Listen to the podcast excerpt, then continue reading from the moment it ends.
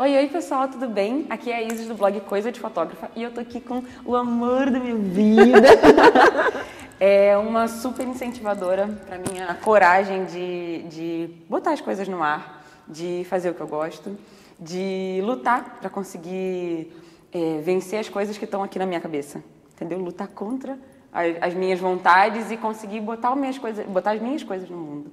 Ela é a Rafa Capai e eu tenho contado um pouquinho, para quem está inscrito no coisadefotografa.com, eu tenho contado um pouquinho sobre o trabalho incrível da Rafa. É, ela é criadora do Espaçonave e ela é empreendedora criativa. E aí a gente vai conversar um pouquinho sobre empreendedorismo, coragem de botar a sua ideia, a sua arte no mundo, que, assim, eu acho que para fotografia isso faz total diferença, porque é tudo muito ligado assim à arte as pessoas acabam duvidando um pouquinho né do, do, do potencial que elas têm a família é, acho que muitas pessoas passam por isso de da fotografia não ser levada a séria uhum.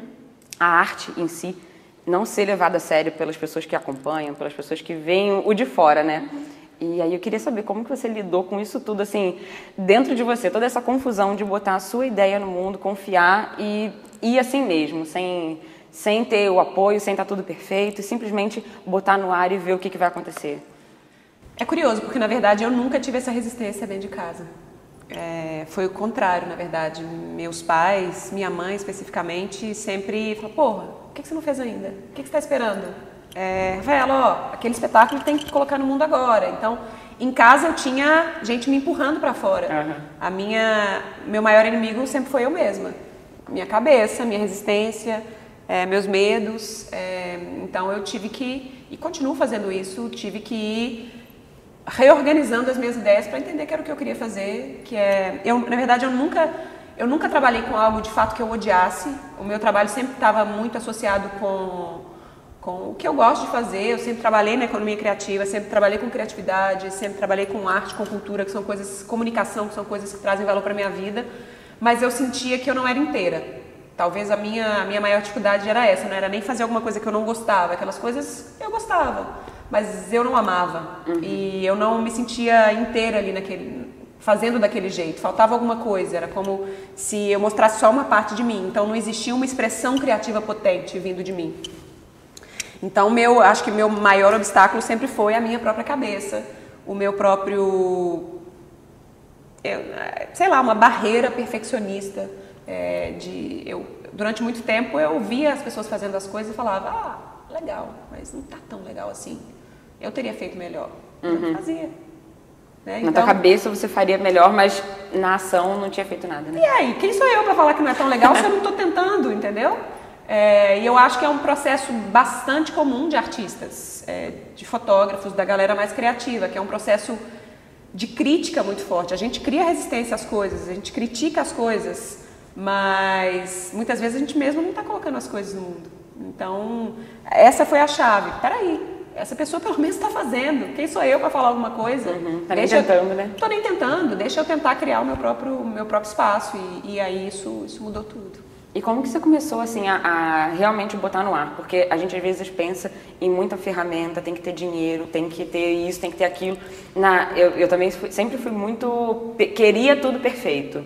Mas aí depois eu preferi, eu preferi botar no ar do jeito que estava, do jeito que eu tinha, do jeito que eu podia naquele momento. Uhum. Para você também foi assim, essa, essa vontade de simplesmente colocar no ar e tanto um projeto quanto a, a sua vontade de ser atriz, como que foi isso? De, de simplesmente fazer? Sim, é, no caso do meu trabalho como atriz, é, eu sou atriz desde pequena, então eu não... Eu conheci o mundo assim, né? Então o meu processo em algum momento foi de negar isso, de achar que talvez eu não conseguiria viver disso. É, e hoje em dia eu sei que é só uma questão de, de como organizar as coisas, né? A gente consegue viver de tudo, depende de como a gente faz as coisas funcionarem. Mas a, a questão de usar os recursos que eu tinha na hora, é, o meu primeiro site, a gente está falando, né, a gente está em 2016, em junho de 2010 eu lancei a Espaçonave, a primeira versão do que era a Espaçonave, que era um blog. É, caramba, vamos para seis anos. Uau! e eu fiz o meu primeiro site. Eu fiz, eu bati cabeça, eu descobri pela internet, olha que nem tinha tanto tutorial assim como tem hoje, não tinha curso online, não tinha nada disso, mas Eu descobri como é que criava uma database, eu descobri como é que eu instalava o WordPress, eu descobri como é que criava um domínio, eu fui fazendo tudo sozinha. E eu pus uma navezinha, uma logo que eu comprei por 100 dólares num site desses de logo. Eu olhava para ela e falava, ah, tá, é um pouco infantil, mas é o que eu estou dando conta de fazer agora. É, e pus no ar. E nesse dia eu falei, gente, estou indo estudar esse tema. Pensa bem, eu já comecei compartilhando o meu processo de estudos. Eu falei, eu estou indo estudar esse tema, é, vou falar sobre empreendedorismo criativo. Nessa época eu, eu, eu já tinha muito conhecimento sobre gestão cultural, sobre é, gerenciamento de carreiras artísticas, mas não necessariamente de empreendedorismo. Falei, estou indo estudar, me acompanhem me acompanhe os bons. É, mas foi como eu dei conta. É, eu, eu, fiz um, eu achava que meu negócio ia ser uma ONG, meu primeiro domínio foi espaçonave.org, que até hoje direciona para o espaçonave.com.br, então eu não tinha muitas respostas. Mas eu, eu comecei, entende? Eu acho que essa é a grande. Quando a gente fala, é, começa com o que você tem, faz do jeito que dá, as pessoas acham que a gente está dando um aval para as pessoas fazerem mal feito. Não. Eu sei que mesmo o que eu olho hoje para trás e falo, cara, olha como eu comecei, existia uma intenção genuína de fazer do melhor jeito que eu poderia naquele momento. Uhum. É, então, são duas coisas diferentes. Não significa fazer é, mal feito ou né, você conscientemente saber que você tem as ferramentas para fazer melhor naquele momento. Não, significa olhar para o seu arsenal nesse primeiro momento e falar: como é que eu dou conta de fazer agora? Uhum. Será que esse jeito que eu dou conta de fazer agora, de começar agora, já é capaz de entregar valor para as pessoas? Sim. Aí sim, eu acho que a gente pode começar e a gente pode, eu acho que para fotógrafos tem uma coisa que é muito mágica, que é assumir o papel de documentarista das próprias pesquisas, sabe? Uhum. É, você tem que ser um documentarista do seu trabalho, do seu processo, das suas pesquisas, das suas referências, das coisas que você curte. Você tem que constantemente ir mostrando para as pessoas que estão te acompanhando como é que essa cabeça pensa? Por que, que essa cabeça pensa assim? Qual é a sua visão de mundo? O que, que te uhum. inspira? E aos poucos você vai colocando esse mundo. E aí Pode, você pode não saber ainda qual é a sua voz, você pode ainda não ter uma identidade artística como fotógrafo bem definida, mas é esse processo que vai te fazer chegar lá. E não. É, é outro dia eu recebi um e-mail de uma pessoa, ah, legal, é, eu sou designer, mas. É, enfim, eu estudei para ser designer, mas eu ainda não encontrei qual é a minha identidade artística. Quando eu encontrar, eu vou começar. É o contrário. Você só vai encontrar a sua identidade Quando enquanto começar. artista, enquanto fotógrafo, encontrar a sua voz artística né, nessa profissão depois que você começar. Você não vai encontrar isso. É uma construção, como qualquer outra carreira artística. É, a gente está construindo isso, a sua visão de mundo, né? Ah, isso é muito legal, porque eu morria de medo de. É, eu estudava tudo, mas eu morria de medo de ter os meus primeiros clientes. E aí eu achava não dos primeiros clientes, né, mas nos primeiros trabalhos, como que eu ia fazer aquilo, como que eu ia passar minha personalidade, porque eu sempre tive isso muito na minha cabeça. Eu não quero ser igual a todos os fotógrafos, igual aos fotógrafos da minha cidade, eu não quero fazer isso, eu quero fazer alguma coisa à minha cara. E aí eu comecei a perceber que estudando não dá para você descobrir qual é a tua cara sem, sem ter os primeiros clientes, sem Sim. ter o atendimento, sem ver o jeitinho que você vai responder os clientes, o jeito que você gosta. Porque uhum. é muito sentimento, né? Para você conseguir criar um negócio que é, que é teu, que é a tua cara, é o teu jeito, você tem que botar em prática. E aí isso, isso foi um. É muito legal você falar disso, porque foi totalmente assim comigo. Eu só consegui fazer, montar meu portfólio na hora que eu fiz a minha pastinha de referências ali, tive uma ideia né, do que, que eu consegui, eu, eu sempre indico isso né, da pessoa, primeiro entender qual é a linha que agrada. Depois ela vê a linha dela, perfeito. Sim. Perfeito não, né? Mas o, o que, que agrada para o resultado final, o que, que ela quer entregar para os clientes dela, que valor que ela quer passar para o cliente. E então, mas muita gente interpreta isso como isso de simplesmente botar no ar e fazer desleixo. acontecer como desleixo, não estudar para aquilo, começar do jeito que tá, pegar a primeira câmera que vê na frente e, e botar um orçamento qualquer cobrando baratinho que vai vir. Sim. Mas sem a conexão, sem mostrar o valor, as pessoas simplesmente vão contratar preço. E nenhum artista quer isso. Uh -uh. Quer que o trabalho seja desvalorizado, de, ah, você não faz por 50 reais para mim, não? Não, claro que não. Uhum. Entendeu? Porque tem um valor por trás disso, tem uma, tem uma importância por trás disso. E o, o Decola agora, o teu curso, ele é muito sobre isso, né? De criar um, um, um trabalho totalmente seu, uma, você usar a tua paixão para transformar isso num negócio, né? Uhum. Conta um pouquinho mais de como que você empodera pessoas criativas a simplesmente acreditarem no potencial que tem e irem crescendo ao longo desse processo. É, eu costumo dizer que, enfim, nós, artistas criativos, pessoas inquietas, a gente tem muita dificuldade com valorização, né? É, por duas razões. Primeiro, porque a gente trabalha com o que é intangível. E se a gente trabalha com algo que é intangível, a gente tem dificuldade de enxergar aquilo de fato. Então, uma coisa é eu vender um relógio. Esse relógio tem preço, essa, essas peças todas juntas custaram isso, ele é tangível, a gente toca, a gente pega. Mas e vender uma ideia? Né? Ideia custa zero, porque simplesmente ela não está materializada em lugar nenhum. Então, artistas, pessoas criativas, a gente tem dificuldade de dar formato para essas ideias, para ser capaz de, de colocá-las no mundo e cobrar por isso. Mas tem uma segunda coisa também, que é, normalmente, nós, a gente trabalha no universo do fluxo. A gente trabalha com coisas que a gente ama. A gente trabalha com coisas que faz, sentido pra gente. A gente trabalha com coisas que simplesmente a gente faria se não ganhasse dinheiro nenhum. E aí a gente para e fala, poxa, mas se já me faz tão bem, eu acho estranho cobrar. Era, é como se eu estivesse colocando uma mácula nesse processo que é tão bonito, que é fazer alguma coisa que a gente gosta. Uhum. Só que, na verdade, isso é uma besteira, né? O fato de você gostar não significa que você não possa ser bem remunerado por isso. Uhum. É, e aí eu que você tem que fazer de graça, principalmente, né? Claro não que, que não, não. Ninguém tem que fazer de graça alguma coisa que não quer fazer de graça, né? É, mas encontrar essa, esse processo de posicionamento e de, e de autoridade e de valorização é difícil, né? E é isso que o Decola faz, é, através de um processo é, desenhado, de um caminho, de uma experiência de aprendizado, é, eu costumo dizer que o Decola é uma plataforma de mudança. Então, a gente primeiro olha para dentro. É, eu nunca, eu nunca imaginei, eu planejei que o Decola tivesse um, um fosse uma plataforma de autoconhecimento tão forte assim. É, mas foi natural, porque foi o processo que eu vivi. Uhum. É, eu descobri que eu só ia conseguir valorizar o meu trabalho, é, cobrar bem por ele, se eu me valorizasse. É, tem muitos autores que falam que é, self-worth, ou seja, né, a valorização, a autovalorização está totalmente direcionada ou, ou, relacionada com quanto você é capaz de cobrar pelo seu trabalho. Você só não consegue cobrar bem pelo seu trabalho quando você acha que seu trabalho não tem valor. Então existe um mergulho muito grande nisso, assim, das pessoas perceberem que enquanto elas não se valorizarem, ninguém vai fazer isso por elas, ninguém. Eu, eu no próprio Decola tem uma aula que eu conto a história de um de um violoncelista, essa história é super conhecida é, no mercado criativo, e esse violoncelista hum, é um dos maiores violoncelistas, ou violinistas, violinistas, perdão, do mundo. Esse cara é, lota Carnegie Hall em Nova York ou qualquer outra casa americana, colocando, sei lá, mil pessoas, mil e quinhentas pessoas numa sala, cobrando 250 dólares, 300 dólares, faz as contas, é bastante uhum. dinheiro. E fizeram um experimento com esse cara pegaram esse cara com um Stradivarius, que é um violino caríssimo, que custa mais de um milhão de dólares, colocaram esse cara no metrô de Washington. Toca por 40 minutos. Vamos ver o que acontece. Ninguém sabia quem ele era, ninguém sabia que aquele violino era caríssimo. Os gatos pingados pararam, a grande maioria continuou o seu dia correndo. É, ele, sei lá, tirou uns 20 dólares ali daquele processo. Algumas pessoas foram entrevistadas e nessas entrevistas as pessoas falaram: Ah, achei legal, mas não, não, notei que era, o cara era tão bom assim. Uma pessoa de todo aquele movimento falou: Nossa, esse cara é muito bom.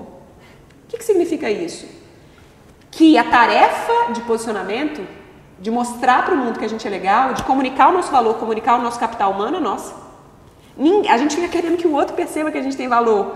Mas se a gente não falar, se a gente não encontrar esse degrauzinho de posicionamento, ninguém vai notar. O cara é o melhor violinista do mundo e ninguém parou.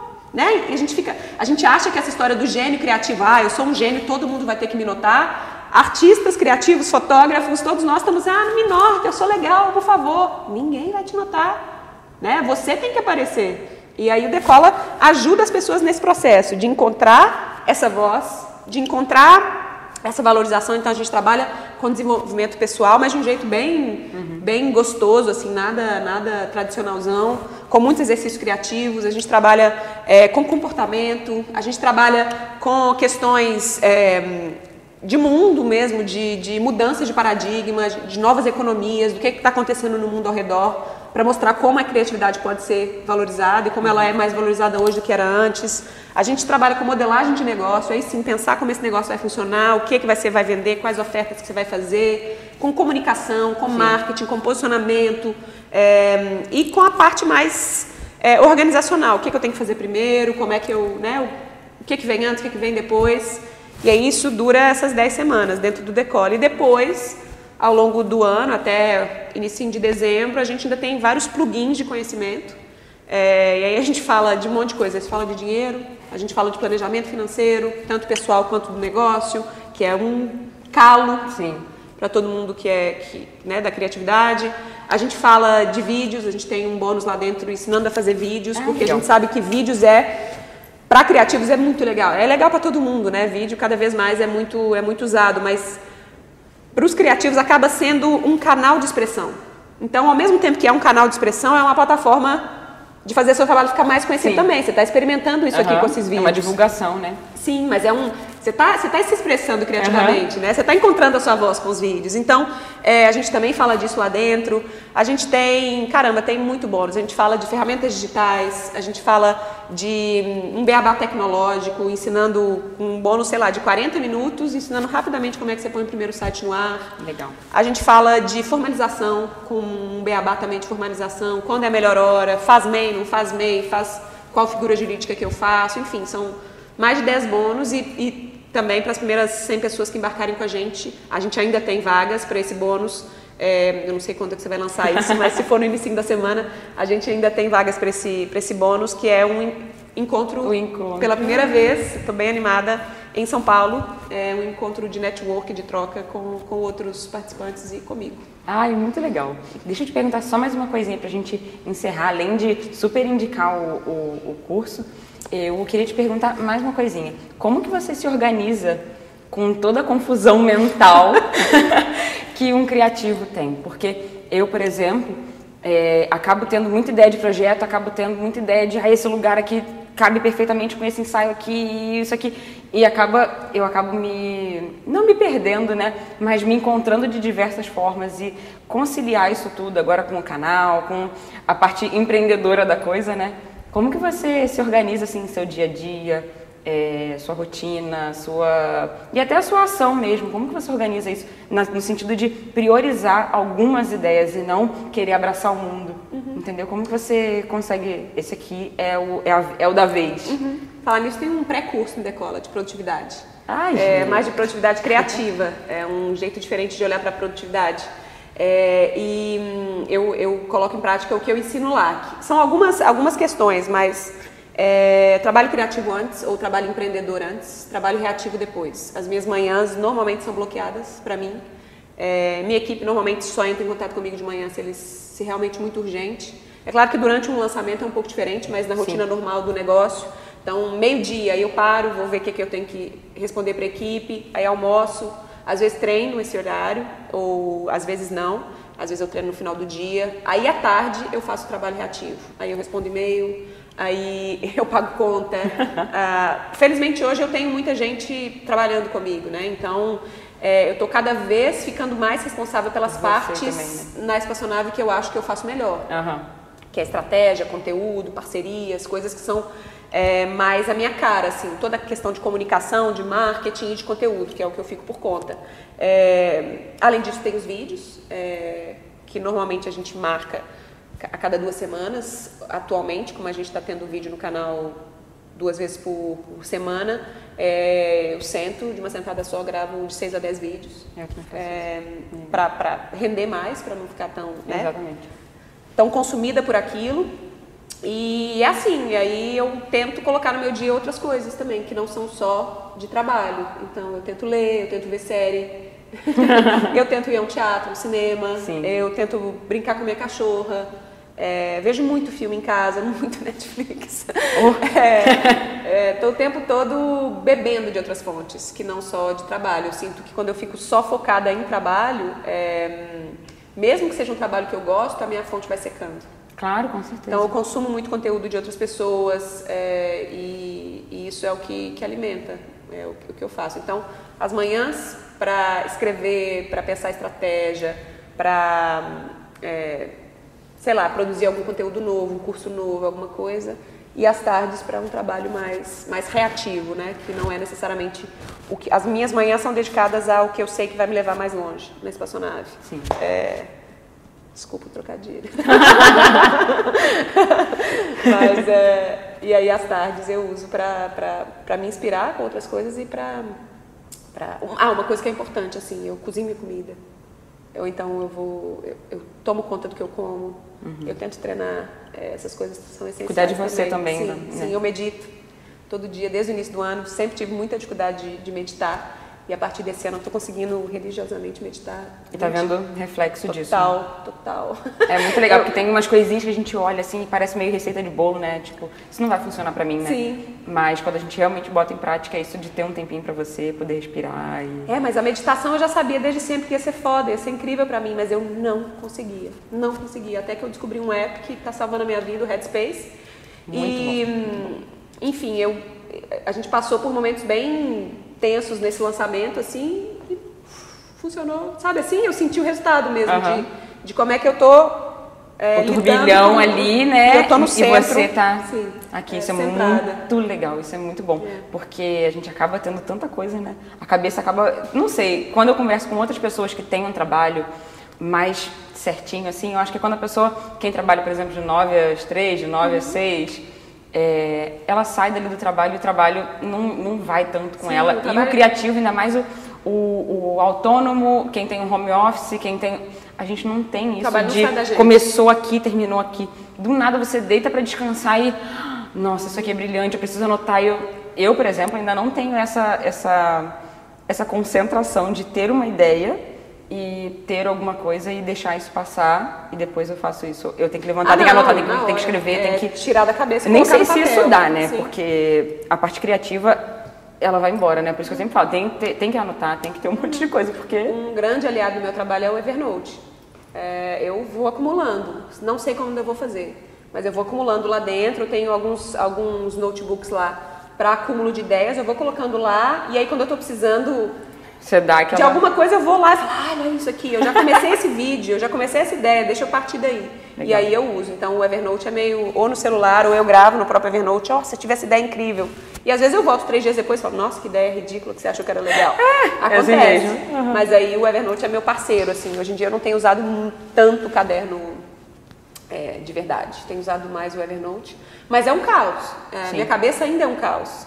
É, mas eu já sei hoje quais estratégias que fazem a minha cabeça funcionar Vai melhor. diminuindo, né? É, essa coisa de tirar da cabeça, colocar no papel, descarregar mesmo, semanalmente, descarrega tudo que você acha que você tem para fazer, põe no papel, porque aí a mente fica mais livre, mais limpa, né? Sim. Queria muito te agradecer por esse bate-papo aqui. Eu que Pessoal, eu agradeço. vou deixar os links aqui da Rafa, tá? Pra vocês conhecerem o livro incrível dela, vocês conhecerem o Espaçonável, vocês conhecerem o Decola, vocês conhecerem tudo da Rafa, porque vale muito a pena. Ela é uma super inspiração pra mim e eu queria te agradecer aqui pessoalmente, face to face. to face. Eu que agradeço. por todo por todo carinho comigo, com o Léo, é, e por todo por toda por você colocar essa sua tudo que tem na sua cabeça confusa, todo esse caos pra fora, porque isso ajuda muitas pessoas e eu fui uma dessas pessoas beneficiadas pela sua confusão. Vou deixar o canal dela também, pessoal, que tem muita dica incrível. Você bota lá vários reviews de vídeo de livros, livros. que eu adoro, leio vários. Aí eu quero te dar Obrigada. um abraço, agradecer por esse Ai, por esse bate-papo tão bom, viu? Pessoal, não deixem de conhecer o trabalho da Rafa, viu? Um beijo grande pra vocês e não esqueçam de dar o joinha aqui embaixo, deixar os comentários. Se tiverem alguma dúvida pra mim, pra Rafa, pode mandar aqui que a gente vai bater um papo com vocês Assina também. o canal e assina a newsletter. Isso aí. Minha e dela. Beijo pra vocês. Tchau, tchau.